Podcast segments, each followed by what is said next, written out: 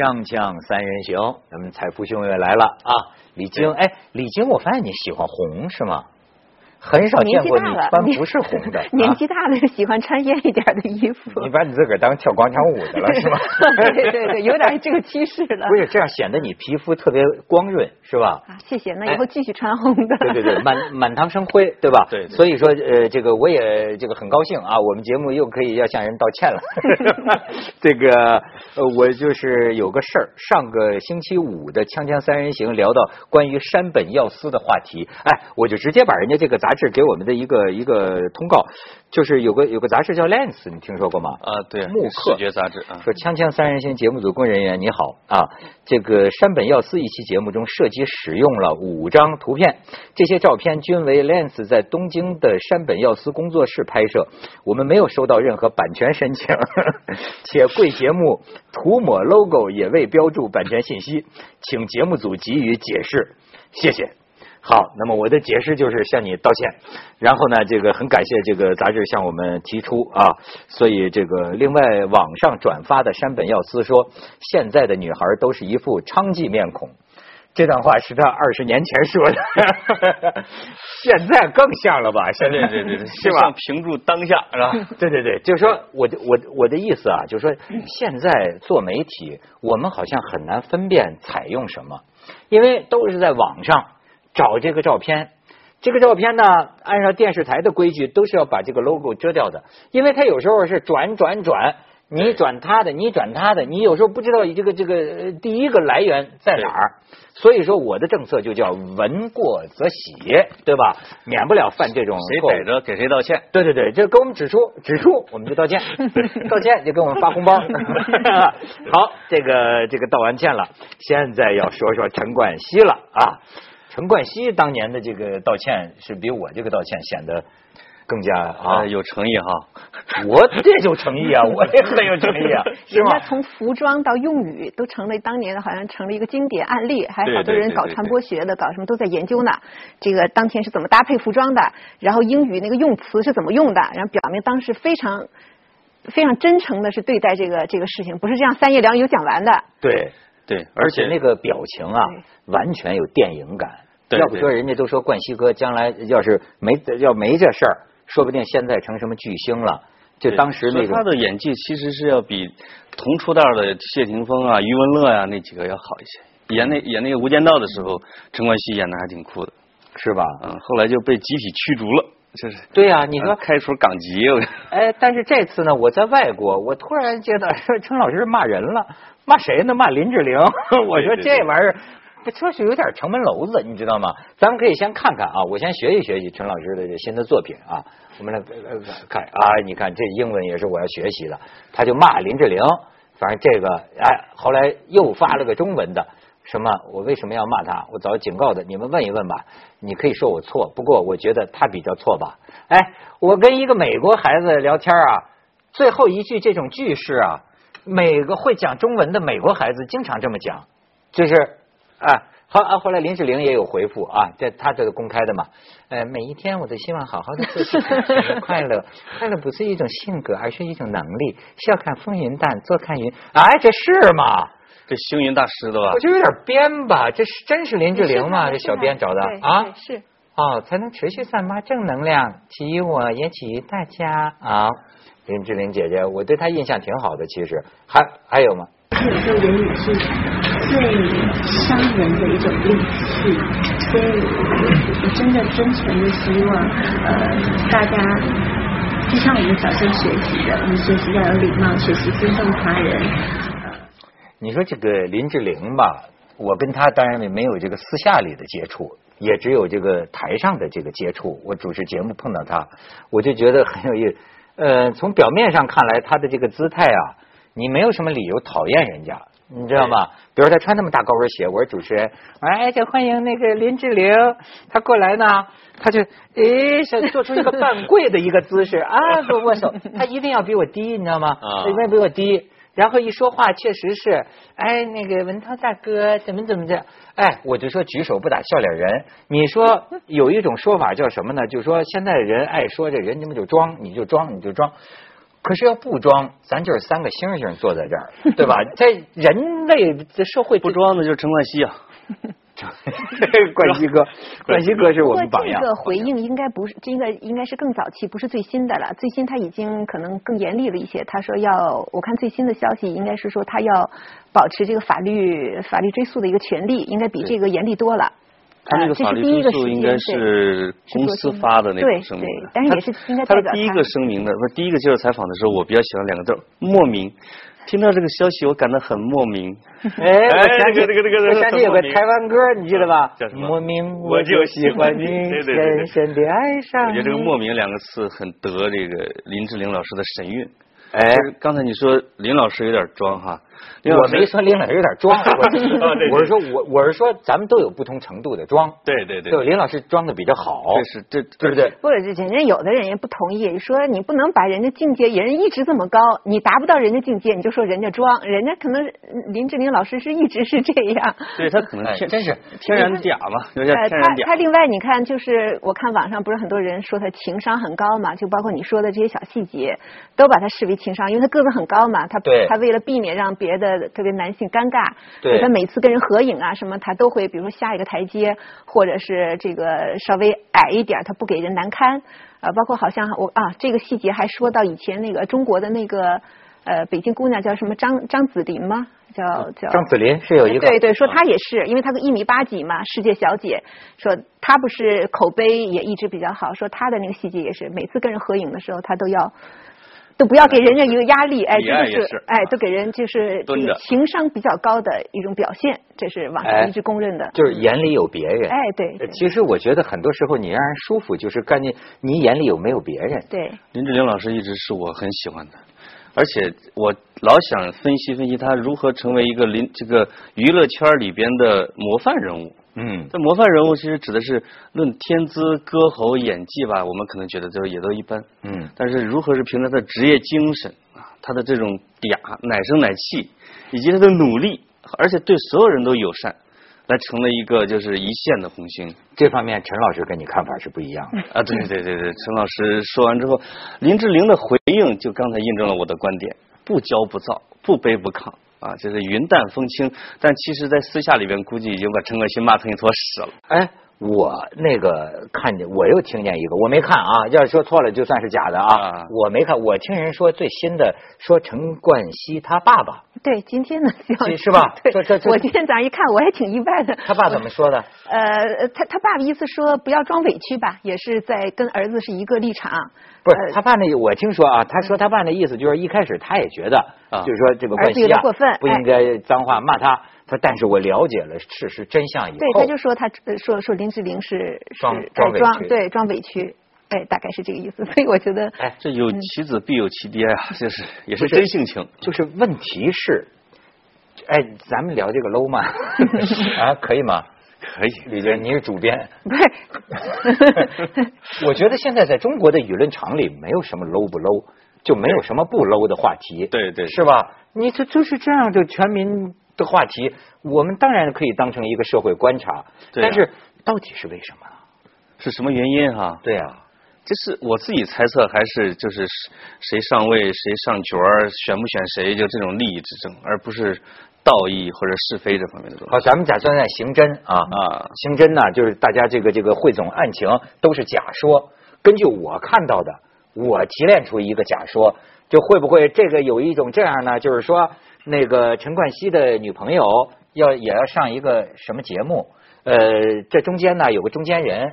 不管是中中中中间第几道了，是是经纪人也好啊，是编导也好啊，制作方的人吧，制作方是这意思吧？然后可能就是在留言里就跟他说，最后又又又没让他做了，大概在解释原因的时候，是不是那个人在留言里说是林志玲？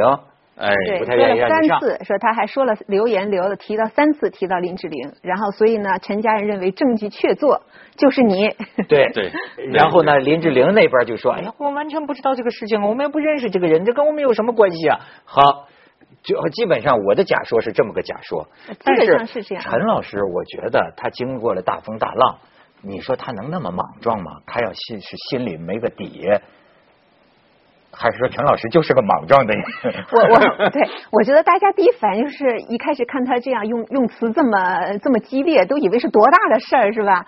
多大的事给他刺激成这样？得得得得多大的阴谋把他给刺激成这样？后来等他慢慢慢慢揭露，后哦就这么点事儿，说白了就这么点事儿，所以给我的感觉好像陈老师不是像一个像你说的经过大风大浪的人，我觉得像一个小高中生。我女朋友被人欺负了，我得我得替我女朋友出头。我倒是觉得至于吗？不就是一个当然了，当然这个节上节目的事可能对他们来说也比较重要，但是我觉得也不至于吧。所以我也是对他的反应很奇怪。你的意思说，应该还有更大的，他确实让他承受了很大的委屈，是吗？我觉得要不然，这个陈老师啊，他就是一个什么？本身呢，他就有点在外国长大背景的这种孩子吧，这种年，但是我比他岁数大，这种年轻人呢，往往呢也较为简单，他不是像咱们这个老奸巨猾、脑子里转那么多道的人，对吧？再一个呢，毕竟受过那个刺激。受过那个刺激呢，过过后过后，咱们大家咱们这些有识之士心里也难免觉得想起陈老师都对他有点愧疚，对吧？是吧？是这样吗？就觉得哎，当时为什么那么对待人家？人家人家人家招谁惹谁了，对吧？那么他自己也会觉得你们这帮孙子，嗯，没人喜欢我，你们全在看我笑话，我跟你们势不两立，嘿，我还跟你们杠上了，是吧？他会不会也生出这么一种桀骜之性？于是碰到事儿的时候就比较容易，反正我都这样了，我就给你来直的，或者来横的。这个这个文涛老师的发言印证了网友对你的评价，是吧？小人之心不是正宗之爱，就是对男人抱有无限的同情和理解啊。这个对女人还是这个啦啦啦啦啦啦，我看了，我当时就笑而不语啊。那对陈冠希啊，我这样说严重吗？没严，不是严重。我志玲也是我的爱啊，都是 都是我们学习的榜样啊。你你你随随便，还是站在林志玲这头。行，没事。第第一反应就是，不管是什么事儿，他他那段英语，虽然我英语不行，当时就给我看傻眼了。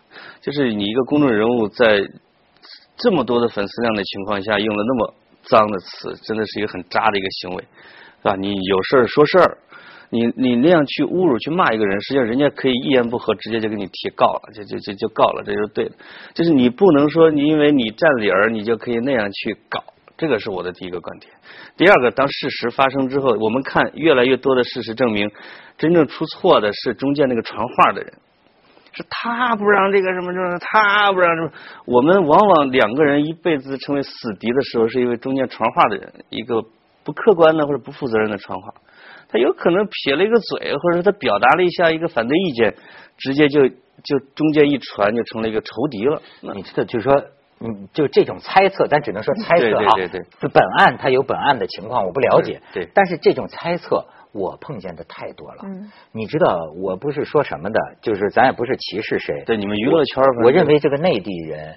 在应该说内地吧，对香港来说叫内地人。对，我因为内地很多从业人员说话不负责任的，我接触过很多经纪人，这种掮客、这种噱头、走穴的、这种拉明星的，包括电视台的这种编导，我就跟你说，我有时候就觉得，就说这种，哎，为了拉你进来，什么话都可以说，说了什么都可以不算数，然后呢，出现了什么变故，什么都可以跟你胡说。对吧？说哎，他不高兴啊，或者我们台长不高兴了，或者是什么？哎呀，对不起，不好意思啊，我们这个广告商啊，他不给钱钱没到位，我们就不不做。哎，没有一句实话，你知道吗？就是好像说话不用负法律责任。对，我为什么特别要讲内地啊？因为我不是说香港人就好，香港人也不怎么样，但是香港人他他胆儿小啊，他有个法治社会，你知道吗？他我就发现跟香港电视台的谈事儿吧。他难听的话，他也当面跟你说，他没办法，因为他做不到。就是你对不起，你提这个条件，我我答应不了，答应不了就答应不了。我跟你说，在那大陆这样的，愣敢说，哎，你要多少钱啊？啊，那十万块钱啊，我出不起，便宜点行吗？你说不行，那就十万。那行，是是十万啊。所以来了之后，最后还对不起啊，怎么怎么的，就就五万拿走吧。你那你怎么着？这让我想起了前阵子那个曼联对曼城比赛啊，啊，不是在鸟巢踢吗？这个把那个草场本来草场跟菜地似的烂的奇烂无比，然后盖着一层塑料布，人家球球队过来看场地时，先别看，我们保护着呢。这他这他，然后到比赛那天掀开之后，里边的菜地什么都不能踢，他那个，我觉得他们的潜台词就是，反正你到时候你不踢也得踢，我事先不告诉你，特别不负责任的那种。结果那俩队我就不踢了，结果把球迷我还有从以色列飞过来的那个曼联球迷在体育场外边都是坐着哭。就您说的那个内地的，我觉得想起来这种，一开始来吧，满口应承啊，我这全都没问题。真正的一弄那个菜地，我可能是真的就是你觉得我是觉得是一种没有被法治社会沐浴过的这么一个人。所以你看这次比较微妙的是，就是刚才我们也在那个私下也议论过，就是说，呃，虽然这个事情咱们不能说是电视台炒作，但实际上其实这个等于是这个节目是。应该说是受益比较大，因为现在都知道这个节目的名，这个节目是什么节目了啊？大家都在议论。这个公安局刑侦呐，有个重要的假说思路，就是谁得益。你要看整个这个链条当中，谁和谁得益。当然，咱们不能说人没有证据，没有人证据。当然，我们也没证据。对对。但是呢，我是觉得，你看比较微妙的，实际上核心人物就是他们，那他们一直不出来，所以我就觉得可能就是真的是在他们中间传话，不知道怎么传的。是他们的可能这个传话不是有意传的，对，就是一个一个小人物中间的不负责任的传话，结果把这节目给捧红了。嗯，你说这发奖金呢，还是开除啊？这两个。而且呢，嗯，你说，但是反过来，我也是觉得，就是说，既然是这样，我觉得那个陈老师，你你没有直接证据证明是林志玲来来来亲手插入这件事，你就敢这么骂？我觉得他确实是这个胆子也够大的。就是你你现在到现在他都没有。亲耳听到这是林志玲去跟节目，我觉得林志玲毕竟腕儿比较大嘛。说白了，你腕儿比较大的人，他我觉得他不至于直接干涉到，就是说我要把那么每一个细节我都要去干涉。这我觉得还应该还不至于。当然，具体的这个这个具体的这个圈里是我不太了解，但我觉得还不至于。村的农村妇女吵架还经常说：“你把他叫出来，我要跟他对峙。”嗯。他如果人们说了我什么什么话啊，不是，如果他说我说了他什么话，我就喝药啊，就那种的。他还会把这个双方和第三方叫到一块儿，我当面对质。他实际上是没有一个当面对质的过程。对，但是你觉得，按说咱们都知道，在这个公开媒体上，你得有拿出证据来才算数。光骂这力量也不够啊。而且不是有说了吗？说就。就这个情商，在电视剧里一集就要死了。这个 你以后还在这圈里混不混了？谁还敢惹你？所以我觉得他们就是对，一方面确实是真性情。有一些人刚开始交好，哎，觉得你看陈老师这真性情啊。对对。这个女朋友受欺负了，我就得拔刀相助。但是我觉得另一方面，不是说骂粗话就是真性情。你毕竟是公开场合，虽然我觉得陈老师现在就觉得我不管你们什么规则，你们也不要把我看成用公众人物的那个。规范来约束我，我就是我。但实际上，你毕竟还是一个公众人物，在公众人物说话、公众人物说话的时候，你还是要注意一个规范。还有一种可能性，就是陈冠希对林志玲的之前的印象不好，瞧不上。他可能会对他可能会了解一这个林老师之前的一些事情，但我们都不知道了。我们也不是娱乐圈的，您是娱乐圈的，你可能知道。我知道。他可能会知道一些。话里有话是吧？具体到某一个事儿的时候，他就会有一个有罪推定。哎，你到底是做了什么东西？你导致了这样的一个结果啊！我的女朋友找我来哭诉，受了冤枉了一个良善的人，我就把你一贯的印象我全部倾泻出来。就实际上他骂他的那个词不是这件事的评论，是对一个人的整体评价和攻击。我觉得啊，也对，我都知道。锵锵三人行广告之后见。这个我当年做文涛拍案呢，我这个就法制节目啊，我就学会一句话。我觉得呢，到了公共领域里的这个事儿，哎，道德的评判、道德的评价，我老觉得，尤其在今天这个世道上啊，就是透着那么让我觉得不精确、不明白、不清楚。我就特别学会这句话，就是事实为依据，法律为准绳。就哪怕不是要打官司，这话也管用。就是说，你衡量一个事情。事实为依据，法律为准绳，对对吧？那但是呢，还有一个层面，也我觉得也是人与人之间呢很暧昧的一个层面，就是你怎么说呢？你比方说啊，好比说，比如说，哎，我们公司，我想谁都有这个体会，但是这东西就是说啊，你莫名其妙人是有直觉的，据我对你的了解，对，我准知道这这件事情是他海夫。背后搞的搞的鬼，而且我八九不离十，甚至以我这么敏锐的直觉判断力，我的判断很少有错的，百分之百就是这孙子，你知道吗？就是没错的。我跟你说，生活里无数这样的，每个厂里都有这样的，你的判断没有错的。嗯嗯嗯。这个勾心斗角哪儿都有，我没说林志玲啊，我就但是我听过。想想柜台呗。我我就不不不光柜台，概莫能外，亲爱的，我概莫能外。我我老是说，我说怎么这个社会现在开始拿明星当什么道德楷模？明星是演艺人员，他的专业就是这个，但他没有任何的训练，或者没有任何的这个这个经验，或者是说什么，呃，他会他他他会注定比我们普通人道德就要高多少，对吧？当然他高，我们可以佩服他，但是他不是必定的。所以我是说，而且尤其是这个名利圈里啊，我听过的这种明星之间呢。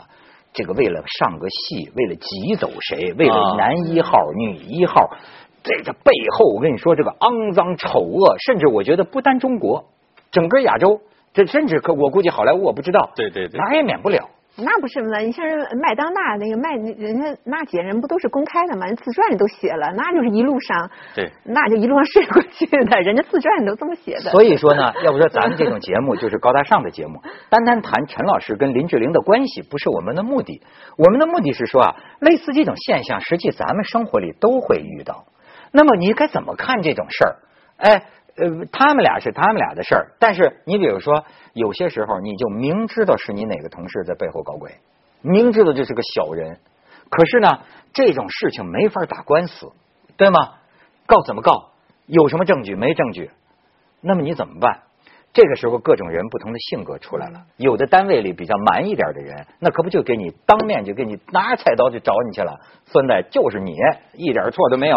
真的有拿菜刀的？有啊，我我过去单位里就有啊，逮准你就这很奇怪，你知道吗？就是那闹大的法庭上没有证据的。我听说是中国社科院一个研究员拿着一斧子找了另外一个研究员 劈的，但是呢，那个我觉得是一个有一点好人和坏人之间的哈被。